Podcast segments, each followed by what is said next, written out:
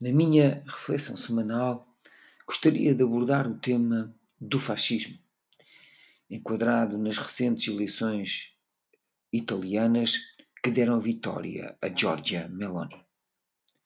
O fascismo, enquanto movimento político-ideológico, adquire um sentido nacionalista e autoritário através das ideias do político e poeta Filippo Marinetti a ascensão ao poder e ao respectivo controle do Estado italiano em 1922, sob a liderança de Mussolini, confirma o fascismo enquanto sistema político e totalitário.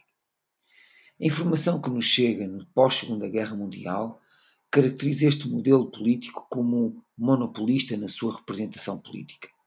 Um partido de massas, único, hierarquicamente organizado assente numa ideologia de culto ao líder, mas também na exaltação da nacionalidade, na crítica aos valores do individualismo liberal, que exorta o anticomunismo e se foca no ideal da colaboração de classes numa proposta corporativista através da estatização dos meios de comunicação mais abrangentes por um aparelho de propaganda baseado no controle das informações e do dirigismo estatal no âmbito da economia.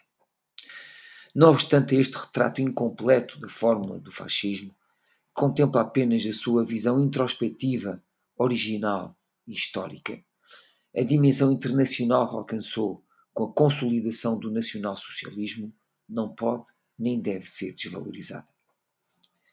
A vitória de Giorgia Meloni, do partido Irmãos de Itália, confirma uma tendência de ressurgimento de movimentos denominados de extremistas de direita na Europa que provocam e utilizam o desgaste dos valores democráticos para fazer valer um discurso simplista, populista e perigoso.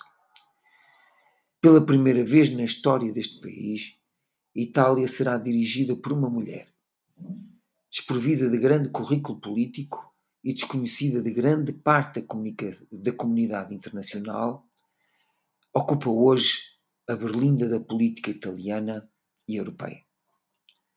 O caminho que percorrerá na sua relação com a União Europeia deixará as pistas necessárias para verificar o grau de radicalização das suas propostas políticas.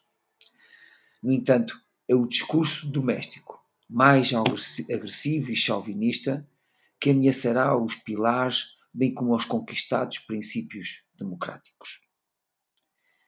No mundo incompreensível e em perpétua mudança, as massas tinham chegado a um ponto em que, ao mesmo tempo, acreditavam em tudo e em nada. Julgavam que tudo era possível e nada era verdadeiro. Citação de Anna Arendt. Os ventos do presente alertam-nos para construir uma democracia não é tarefa fácil. Veremos até onde nos conduzem. A todos os ouvintes da Voz de Marão, o resto de uma boa semana.